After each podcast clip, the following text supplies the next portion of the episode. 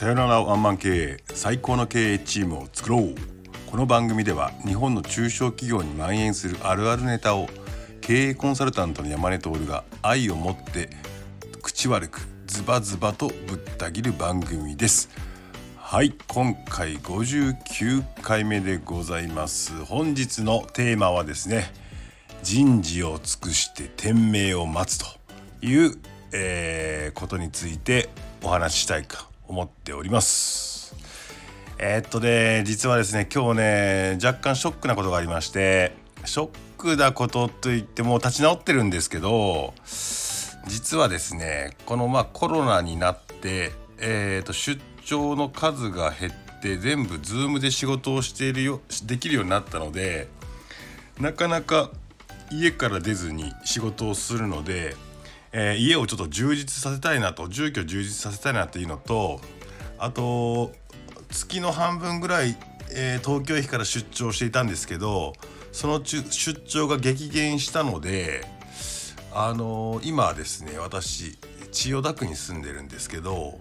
まあ東京駅まで別に距離があってもいいかなみたいなところと、まあ、さっき言ったあちょっと住居をちょっと充実させたいなという思いから賃貸物件、ま、引っ越しを考えてですね、えー、と2ヶ月ぐらい前からねあれこれと見て回ってたんですよ。でまあ一番最初はですねあのー、ちょっと、まあ、タワマンとかにも住んでみたいなとかと思ってたところがあったのでなんかその辺を見たりえーとそうは言ってもやっぱりこの近くがいいかなみたいなもう東京出てこの千代田区にずっといるので、まあ、この周辺が合ってるでしょうということでいろいろ探してたんですけどまあなんかねなかなかいい物件に巡り合わないと。あのー、最終的にねこれなぜ巡り合わなかったかというと探す時点で僕の優先順位とか何のために引っ越すのかとかっていうところがしっかりと整理されてなかったのでなんかとりあえずねインターネット見てあ良さそうだなと思って内覧行ってうんこれ違うぞ次見てうんなんかこれも駅から遠いなとうんこれはなんかあのー、上の買いすぎて玄関まで距離があるなとかあちょっとここ古いなとかなんかねいろいろとなんかぐるぐるぐるっとこの探し始めての1ヶ月ぐらいっていうのは何もなんか定まらなかったんですね。まあ見つからなかった。でもこの定まらなかった理由は自分自身があのなんかね、えー、どういった、えー、ところに住みたいのかとかね何をいらなくて何を優先するのかっていう優先順位がね整ってなかったんですよ。まあ、そこにね気づきましてあもう一回ちょっとこのまま続けてもね結構面倒くせえなと思ってきた頃だったんであこれはねあの物件がないせいじゃなくて俺のせいだなと俺の頭の中が整理できてないだけだということでずっとこう頭の中棚をしていったんですよ。そしたらねふわっとね優先順位がね見えてきたこれ何かっていうとえー、っとなんかいろんな人を呼べる場所作りたいなと要はえー、っと住居兼、えー、事務所みたいな形の物件をがいいなと。でえっとその住居のところはまあプライベート空間なんだけどオフィスみたいなところに関しては、えー、といろんな人が出入りしながらとかあとはなんか少人数のセミナーやったりだとか少人数でワークやったりだとかっていう形でなんかこう仕事を返した人が集まったりとか、まあ、別に仕事返さなくてもいいんだけどあの誰かお酒飲みに来たりだとかっていうようななんかこう空間を作りたいなっていうのが多分一番の僕の、あの思いだったわけですよ。ってなったら、まあ、それに焦点を絞ってちょっと特殊な物件だねということであのいろんな特殊物件が載っているあの特殊物件だけに特化したようなサイトでねえー、東京 R 不動産さんっていうねところとかで、えー、いろいろ見たけどまたこれがなかなかなくてうんって会って見に行ったらなんか、えー、決まってましたみたいなことがあってなんか縁がないなと思ってたんですけどつい1週間前にですねいい物件が出てきたんですよ。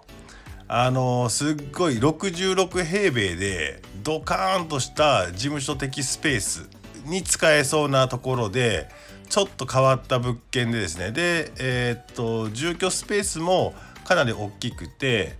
えー、とあとねさらに一番良かったのはバルコニーがねでっけえバルコニーがあってわここで夜ビールなんとなく気持ちいいだろうなみたいな感じ。ちょっとね特殊な物件でデザイン的にも凝っててオーナーさんがかなりこだわって作ったんだろうなっていう物件がありましたと。でどこにあったかというとそれ下北沢だったんですね。下北沢かと。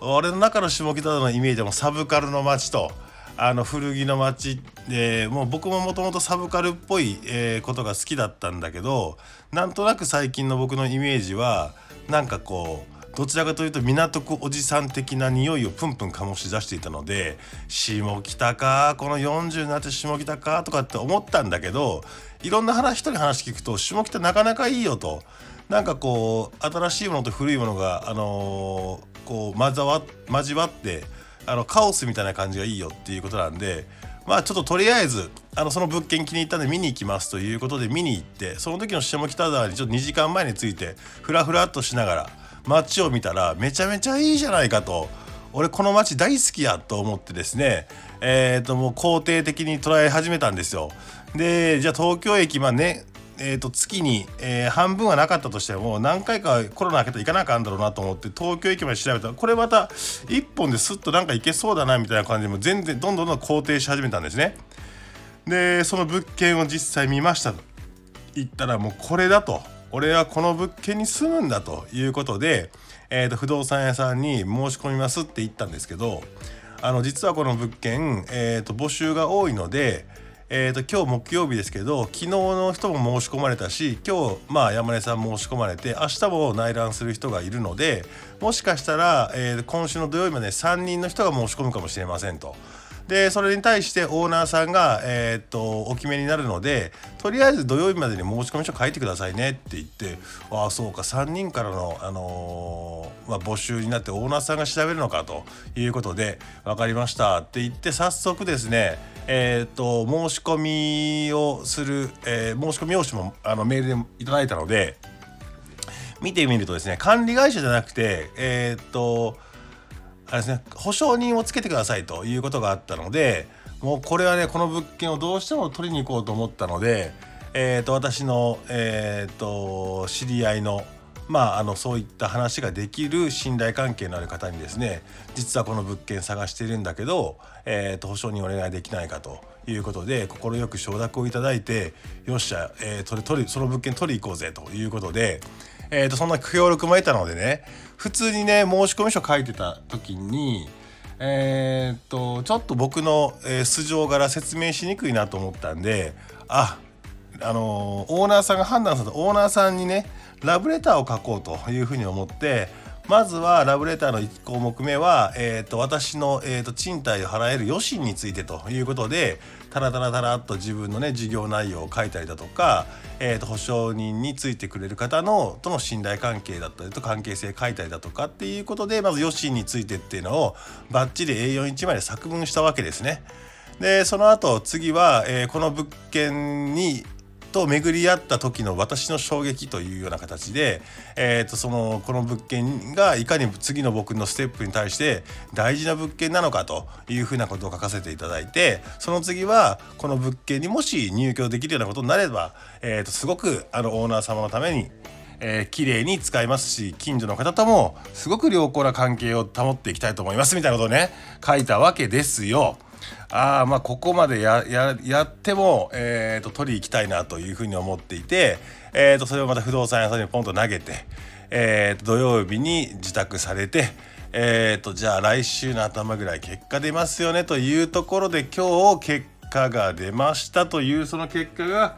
えー、と残念ながらオーナー様の判断で今回は別の人になりましたというふうな話だったわけですね。僕の中ではもう確実に取ったなと思っていたのでもうこのね日曜日月曜日火曜日とかねもうワクワクしながら下北沢に住んだ時にあの店にも行けないこれ店にもまあなんなら月曜日かな？月曜日かな？月曜日ねえー、と友達と一緒に下北沢のの街をえーと、飯食いに行ったりとかしてねもう完全にマインドセットしてたんですね。もう俺は下北沢に住むんだというつもりで俺が落ちるわけがないというつもりでですね下北沢からの住むイメージをめちゃめちゃつけていたので正直ですね、えーと、今日髪切ってる時にそのメールがポンと届いた時にはまあ10分ぐらいはへこみましたねと。10分ぐらいはへこみましたということなんですがこっからが今日のねタイトルにつながる話で結構でも僕の中ではすっきりしてたんですよ。えーと、人事を尽くして天命を待つという今日のテーマなんですけど僕は授業をしてても仕事しててもいつもこのスタンスで、